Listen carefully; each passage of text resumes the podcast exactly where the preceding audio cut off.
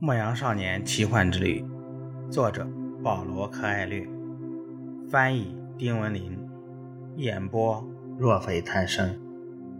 第二十七集。第二天，首次出现了真切的危险预兆。三名当地士兵向他们走来，询问他们到这里来做什么。我带着猎鹰来这里打猎。炼金术士回答。我们必须进行搜查，看看你们是否携带武器。”一名士兵说。炼金术士慢条斯理地下了马，男孩也下了马。“你带这么多钱干什么？”看到男孩的钱袋时，一名士兵问。“为了去埃及的路上用。”男孩回答。搜查炼金术士的士兵发现了一个装满液体的小玻璃瓶和一块比鸡蛋稍大一点的。卵形黄色玻璃，这些是什么东西？士兵问道。点金石和长生不老液，这是炼金术士们炼出的原精。谁要是喝了这种液体，就永远不会得病。而这块石头的一点碎片，就能将任何金属变成黄金。士兵们哈哈大笑起来，炼金术士也跟着他们一起大笑。士兵觉得炼金术士的回答非常可笑，便不再为难他们，让他们带着自己的全部东西走。您疯了吗？他们走出很远以后，圣地亚哥问炼金术士：“您为什么要那样说呢？”为了向你证实一个简单的真理，炼金术士回答：“当巨大的财富就在我们眼前时，我们却从来都觉察不到。你知道为什么吗？”因为人们不相信财宝存在，他们继续在沙漠中赶路。日子一天天过去，男孩的心一天比一天平静。他已经不想知道过去的或者将来的事情，他只满足于观望沙漠，和男孩一起汲取世界之魂。男孩和他的心成了好朋友，彼此都不违背对方的意愿。心说话的时候。是为了激励男孩，赋予他力量。因为有时候，男孩觉得日复一日的可怕寂静令人厌倦。新第一次向他指出了他具有的优秀品质，比如放弃羊群、追寻天命的勇气，在水晶店打工的热情。新还告诉他一件事，是他自己一直没注意到的，那就是危险曾近在咫尺，而他却浑然不觉。心说：“有一次，是他把男孩从父亲那里偷来的手枪藏了起来，因为那枪很可能会伤害到男孩。”心还回忆起有一天，男孩生病，在田野上呕吐起来，后来躺了很长时间。当时前边有两个凶恶的强盗，正计划着抢走他的羊群，并把他杀死，但男孩因病没有往前。他们以为他改变了路线，悻悻而去。心总是给人帮助吗？男孩问炼金术士。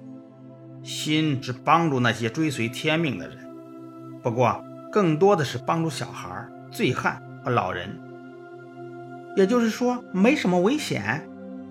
也就是说，心会竭尽全力。炼金术士回答。一天下午，他们从一个部落的营地前路过。有很多身穿醒目的白长袍、佩戴武器的阿拉伯人待在各个角落，他们一边吸水烟袋，一边谈论着打仗的事。没有人过分在意这两个旅行者，没有任何危险。刚刚离开营地不远，男孩就说：“炼金术士十分恼怒，你要相信你的心。”他说：“但是也不能忘记，你正行在沙漠之中，当人们处于战火中。”世界之魂也能感觉到战斗的呐喊。任何人都在承受太阳底下发生的每件事情的后果。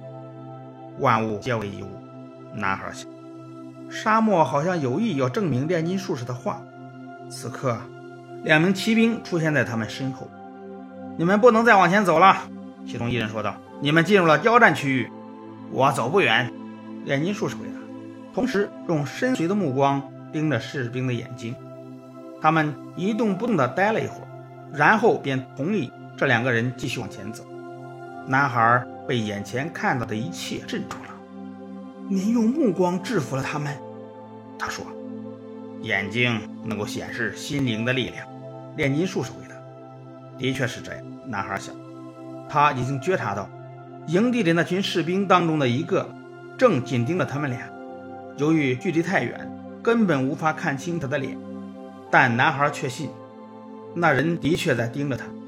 当他们开始翻越原本盘根在地平线上的山脉时，炼金术士对男孩说：“还有两天就可以到达金字塔了。既然我们很快就要分手了，请您交给我炼金术吧。”男孩说：“你已经会了，那就是深入世界之魂，去发现他为我们保存的财宝。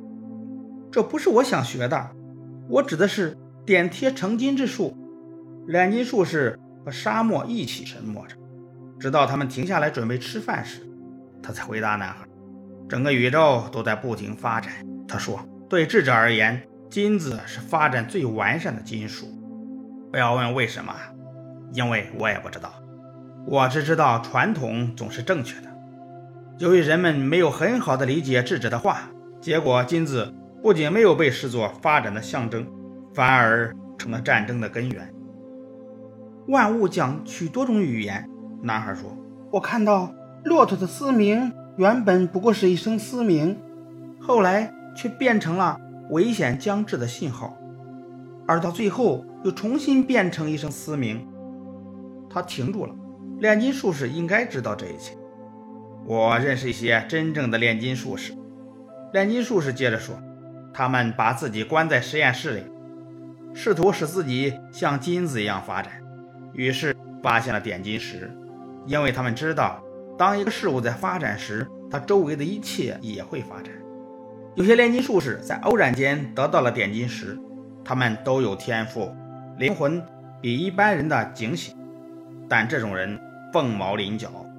最后还有一些炼金术士，他们一门心思追求金子，这种人永远也发现不了其中的奥秘。他们忘记了铅、铜、铁同样也有需要履行的天命。谁若干涉其他事物的天命，谁就永远发现不了自己的天命。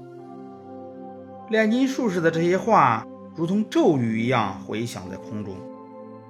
说完，他弯腰从沙地上捡起一个贝壳。这里过去是一片大海。炼金术士说：“我已经注意到了。”男孩回答。炼金术士让男孩将耳朵凑到贝壳上。小时候。男孩曾许多次这样做过，这次他又听到了大海的喧闹。大海仍旧在这只贝壳里，因为这就是他的天命。大海永远不会离开贝壳，直到沙漠重新被海水淹没。然后，二人翻身上马，继续朝埃及金字塔的方向行进。太阳开始下沉的时候，男孩的心。发出了危险的信号。此时，他们正处于一片巨大的沙丘之间。男孩看了看炼金术士，而他似乎什么都没发现。五分钟之后，男孩看到两名骑兵出现在面前，阳光映衬出他们的剪影。